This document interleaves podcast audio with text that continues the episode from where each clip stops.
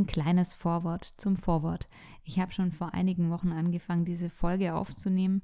Die Ereignisse sind nicht mehr ganz aktuell, aber sie waren doch in aller Munde. Deswegen werde ich jetzt die Folge trotzdem online stellen und ich hoffe, dass auch Erkenntnisse dabei sind, die uns für die Zukunft was bringen und nicht nur auf diesen speziellen Fall bezogen. Dann geht jetzt das eigentliche Vorwort los. Wer sich in den letzten Tagen auf Social Media bewegt hat und einigen Pro-Life-Kanälen folgt, der wird an dem Hashtag Justice for the Five nicht vorbeigekommen sein. Die Geschichte, die sich dahinter verbirgt, ist die Entdeckung von 115 Embryonen und Föten, die zwei amerikanischen Pro-Life-Aktivistinnen sozusagen in die Hände gefallen sind und an denen deutlich wurde, dass die betreffende Klinik wahrscheinlich mit illegalen Methoden arbeitet. Durch diesen Fund kamen eine Menge grausamer und makaberer Dinge zum Vorschein und die Bilder dieser Kinder machen aktuell große Runden und bewegen viele Menschen zutiefst. Ich möchte heute nicht alle Details dieser Geschichte nochmal erzählen. Da lade ich dich ein, falls du dich noch nicht damit beschäftigt hast, dir diesen Fall und die Hintergründe dazu selber anzueignen. Ich werde die Pressekonferenz der Aktivistinnen ähm, verlinken und vielleicht einfach auch einen Artikel, wo die wichtigsten Fragen beantwortet werden. Also wenn du dich vorher noch nicht damit beschäftigt hast, dann lade ich dich dazu ein, dich da kurz einzulesen, bevor du in diese Folge einsteigst.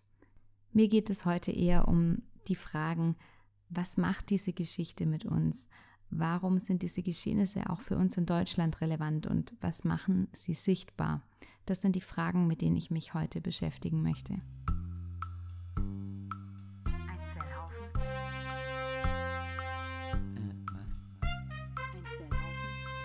Ein Zellhaufen.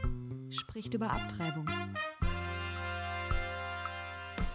Hallo ihr Lieben, willkommen zurück. Zu Beginn möchte ich einen kleinen Hinweis geben. Heute werde ich besonders ausführlich und explizit über bestimmte Praktiken der Abtreibung sprechen. Falls du Probleme damit hast, dir grausame Dinge anzuhören, dann ist diese heutige Folge wahrscheinlich nichts für dich. Dann kann es jetzt losgehen. Ich steige doch ein mit einem kurzen Abriss der Geschehnisse. Die beiden Pro-Life-Aktivistinnen Lauren Handy und Teresa Bukovinek waren am 25. März vor einer Washingtoner Abtreibungsklinik und betrieben dort Aktivismus. Ich glaube, sie teilten Rosen an Frauen aus, die die Klinik betraten. Sie bemerkten dann den Lastwagen einer Entsorgungsfirma und kamen mit dem Fahrer ins Gespräch. Er holte Kisten ab, die mit medizinischen Abfällen betitelt waren und sie schlossen daraus, dass sich wahrscheinlich die Leichname abgetriebener Kinder in den Kisten befanden. Sie gingen mit dem Pfarrer also ins Gespräch und letztlich überließ er ihnen eine dieser Kisten. Es stellte sich heraus, dass sie tatsächlich recht hatten, denn in der Kiste befanden sich die sterblichen Überreste von 115 abgetriebenen Kindern 110 der Kinder wurden im ersten Schwangerschaftsdrittel abgetrieben. Es waren aber auch fünf Behältnisse mit den Föten von Kindern, die schon deutlich stärker entwickelt waren. Wahrscheinlich eines der Kinder war schon fast vollständig ausgewachsen und auch die anderen vier Kinder waren schon im zweiten oder dritten Schwangerschaftstrimester. Jetzt ist es so, dass in Washington, DC, wo das Ganze stattgefunden hat, Abtreibungen bis zur Geburt legal sind. Das heißt, der Fund dieser Kinder ist an sich aus rein rechtlicher Sicht nicht der Skandal. Tragischerweise. Der eigentliche Skandal ist, dass einige dieser Kinder mindestens eines Hinweise darauf ähm, zeigt, nach Einschätzung von Experten, dass möglicherweise eine Partial Birth Abortion durchgeführt wurde. Das heißt, eine Abtreibung während der Geburt. Ich erkläre das ganz kurz. Achtung, jetzt wird es wirklich grausam. Und zwar sind diese Partial Birth Abortions nach äh, US-Bundesgesetz illegal. Also in Amerika ist es ja so, dass das Staatssache ist. Also jeder Staat kann für sich selber festlegen, welches Limit er auf Abtreibungen festlegt. Und in einigen Staaten ist Abtreibung tatsächlich bis zur Geburt legal, unter anderem in Kalifornien, in New York, eben in Washington, DC. Und dabei kam es dann wohl immer wieder zu solchen Partial Birth Abortions. In diesen Staaten wird dem Kind erst mit vollständig abgeschlossener Geburt Menschenwürde und damit eben Menschenrechte zuerkannt. Das heißt, solange erst ein Teil des Kindes den Körper der Frau verlassen hatte, wurde das Kind noch nicht als vollständiger und vollwertiger Mensch angesehen und sollte das Kind seine eigene Abtreibung überlebt haben und man stellte das fest, solange eben nur ein Teil des Kindes den Mutterleib verlassen hatte, dann wurde ein Schnitt in den Nacken gesetzt, also der, der Hinterkopf wurde aufgetrennt und das Gehirn wurde dem Kind ausgesaugt, damit es sterben würde, bevor der Körper den Körper der Mutter vollständig verlassen würde. Nach Bundesgesetz ist das jetzt mittlerweile verboten, aber mindestens eines dieser Kinder zeigte einen Hinweis darauf, dass sie möglicherweise diese Prozedur erleiden musste. Also sie hatte ähm, einen zerschmetterten Schädel und ähm, ihr Gehirn war ausgesaugt. Und nun fordert die Pro-Life-Community eben, dass diese Kinder Gerechtigkeit erfahren, indem das eine Autopsie durchgeführt werden soll, um wirklich die Todesursache festzustellen das ist bisher noch nicht erfolgt. Die Polizei, die die Leichname jetzt in Gewahrsam hat, weigert sich, das durchführen zu lassen. Eigentlich sollten die Kinder an die Mordkommission übergeben werden. Das ist nicht, hat nicht stattgefunden. Und auch die Bürgermeisterin von Washington, D.C., weigert sich, diese Schritte einzuleiten. Und daher kommt eben dieser Hashtag Justice for the Five. Also bei all der Grausamkeit, die diese Geschichte an sich sowieso schon offenbart, ist jetzt eben das die Forderung, dass diese Kinder wenigstens eine Autopsie erhalten, um die tatsächliche Todesursache festzustellen, damit man dann auch möglicherweise den verantwortlichen Arzt, Dr. Sandangelo, auch zur Rechenschaft ziehen kann.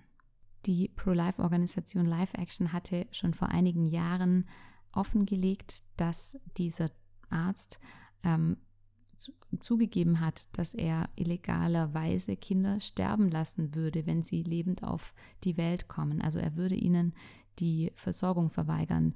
Da wurden Undercover-Aufnahmen gemacht und da hat er das ganz offen zugegeben. Die sind auch überall auffindbar, diese Aufnahmen.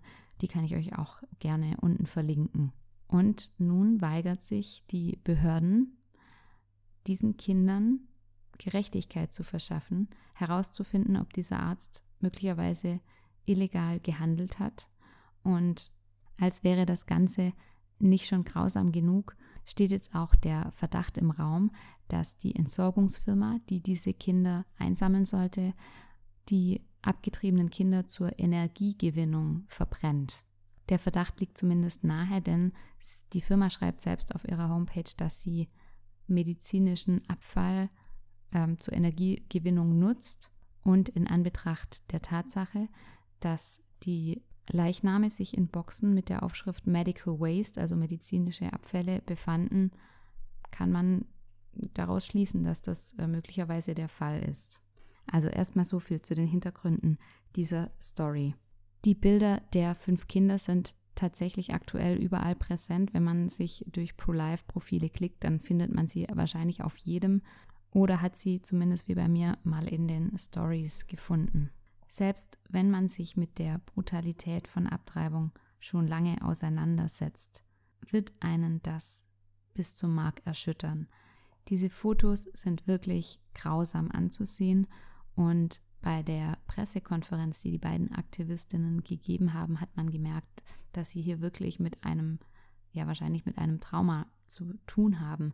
Die beiden haben auch gesagt, dass sie Jahre des Pro-Life-Aktivismus nicht auf das vorbereiten konnten, was sie da gesehen und entdeckt haben. Und ist es nicht so, als hätten wir das nicht schon gewusst, wie grausam und brutal Abtreibung ist und erst recht Spätabtreibungen?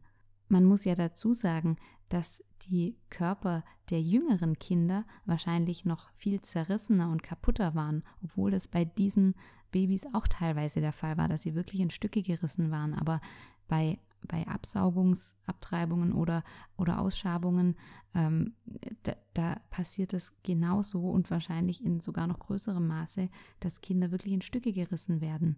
Also was wir da erleben und sehen, ist nur die Spitze des Eisberges, die jetzt durch diesen Fund eben einmal der Öffentlichkeit gezeigt wird.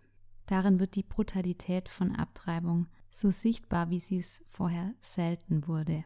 Jetzt würden in Deutschland wahrscheinlich viele sagen, naja, aber bei uns gibt es das ja nicht. In Deutschland finden ja so gut wie keine Spätabtreibungen statt. Doch, das tun sie. Es ist zum Glück nur ein kleiner Prozentsatz, aber allein, dass schon die Möglichkeit besteht, dass ein Staat das überhaupt zulässt, dieses Ausmaß von Gewalt an unschuldigen Kindern, das ist ein unfassbarer Skandal und noch dazu, wenn man sich bewusst macht, dass Spätabtreibungen, wenn es um die Sicherheit, um die körperliche Gesundheit der Mutter geht, nie notwendig sind. Also versteht mich nicht falsch, es kann durchaus notwendig sein, ein Kind schnell zu holen, ein Kind entweder per Kaiserschnitt oder durch das Einleiten von Wehen von jetzt auf gleich holen zu müssen. Aber für die Gesundheit und das Überleben der Mutter ist in höheren Schwangerschaftswochen eine Abtreibung nie notwendig. Denn für den Vorgang der Geburt macht es keinen Unterschied, ob das Kind tot oder lebendig geboren wird. Wenn wir also über die medizinische Indikation sprechen, das heißt wenn in Deutschland aus medizinischen Gründen abgetrieben wird, hat das in aller Regel mit der seelischen Gesundheit der Mutter zu tun, also mit der möglicherweise bestehenden oder zukünftigen Belastung durch die Geburt eines behinderten oder kranken Kindes. In diesen Fällen dürfen ja auch nach der 12. bzw. 14. Woche je nach Berechnungsmethode ähm, die Abtreibungen durchgeführt werden bis zum Einsetzen der Geburtswehen und ähm, um da jetzt mal eine Zahl zu nennen, das waren im Jahr 2021 ähm, 728 Fälle, die da nach der 22. Schwangerschaftswoche stattgefunden haben, also in einem Alter, in dem ein Kind prinzipiell außerhalb des Mutterleibs schon verhältnismäßig gute Überlebenschancen hätte nach heutigem medizinischen Standard. Also es gibt Kinder, die in der 22., 23. Woche geboren werden und die überlebt haben. Also auch in Deutschland in den letzten Jahren waren es immer um die 600, 700 Kinder, die nach der 22. Schwangerschaftswoche noch abgetrieben wurden. Ähm, also zu sagen, das passiert bei uns ja nicht, das gibt es ja nicht, ähm, stimmt nicht. Und es ist jetzt auch nicht unwahrscheinlich, dass wir in den nächsten Jahren oder Jahrzehnten darüber diskutieren werden in der Öffentlichkeit, ob wir die Möglichkeit der Abtreibung bis zur Geburt ermöglichen wollen bei uns in Deutschland. Ich glaube, dass es aktuell noch viele Menschen mit halbwegs gesundem Menschenverstand gibt, die das entschieden ablehnen, aber wir werden mit Sicherheit irgendwann darüber diskutieren. Es ist gar nicht so abwegig, das zu glauben, denn als beispielhaftes Land wird von Pro-Choice-Aktivisten ja oft Kanada genannt, wo es kein zeitliches Limit für Abtreibungen gibt. Und ein zweiter Grund ist, dass es ja doch viele Menschen gibt, die die Ungerechtigkeit und Diskriminierung gegenüber kranken und behinderten Kindern, die wir aktuell in Deutschland haben, was die Abtreibungen angeht, ja erkennen und sehen und auch anklagen. Also es gibt durchaus viele Menschen, die erkennen, dass es Diskriminierung gegenüber kranken und behinderten Kindern ist, dass diese länger abgetrieben werden dürfen als gesunde Kinder, die aber prinzipiell die Möglichkeit zur Abtreibung befürworten. Na gut, was ist dann die Lösung? Entweder wir müssen das Limit auch für kranke und behinderte Kinder runtersetzen, auch auf 12 oder 14 Wochen, oder wir gleichen es an, indem wir auch für gesunde Kinder das Limit auflösen. Oder wir treffen uns für beide Gruppen irgendwo in der Mitte. Also ich bin mir relativ sicher, dass wir in den nächsten Jahren darüber diskutieren werden, dass das Limit für Abtreibungen hm, nach oben gesetzt werden soll. Aus Sicht einer konsistenten Lebensethik macht es moralisch gesehen sowieso keinen Unterschied, ob das Ungeborene in der 8., 10., 14., 20. oder 39. Woche getötet wird. Wir sehen es jedes Mal als vollwertigen Menschen an und trotzdem müssen wir um jede Woche ringen und dankbar sein, in der es nicht mehr möglich ist, ein ungeborenes Kind töten zu lassen, weil logischerweise jedes Kind dann einen längeren Zeitraum des absoluten Schutzes genießen kann und die Entscheidung über den Wert des ungeborenen Lebens nicht gänzlich in die Hand der Eltern gelegt wird. Zum Schluss möchte ich noch ein bisschen drüber nachdenken, welche Learnings nehmen wir denn noch mit aus diesem Fall Justice for the Five. Ich würde zum einen sagen, was ich auch schon in meiner letzten Folge gesagt habe, wir dürfen nicht unterschätzen, welche Wirkkraft die Sichtbarmachung der Opfer von Abtreibung hat. Je deutlicher die Grausamkeit von Abtreibung zutage kommt, desto mehr interessieren sich die Menschen auch dafür. Die Story rund um Justice for the Five hat es in die US-amerikanischen nationalen Nachrichten geschafft. Sie hat es in viele große Magazine und Zeitungen geschafft, wie den Rolling Stone oder die Washington Post. Es ist nun mal leider so, dass sich Menschen nicht besonders für Argumente interessieren, sondern für Geschichten, für Stories, für Emotionen. Und das ist das, was dieser Fall eben erweckt hat.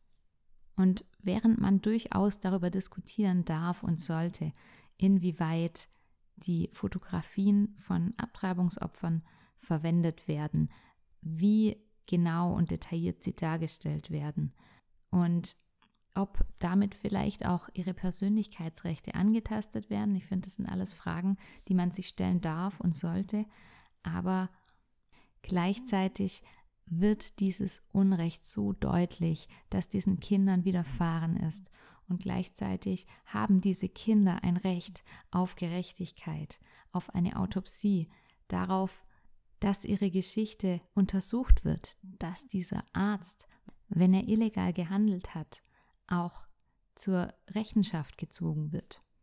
Und vielleicht macht uns diese Geschichte bewusst, dass wir, wenn wir uns gegen Abtreibung aussprechen, wir uns nicht nur für namenlose Gesichter einsetzen, sondern für Menschen, die eine Geschichte geschrieben hätten, hätte man sie am Leben gelassen, die einen Namen bekommen hätten, die vielleicht einen Beruf erlernt und eine Familie gegründet hätten.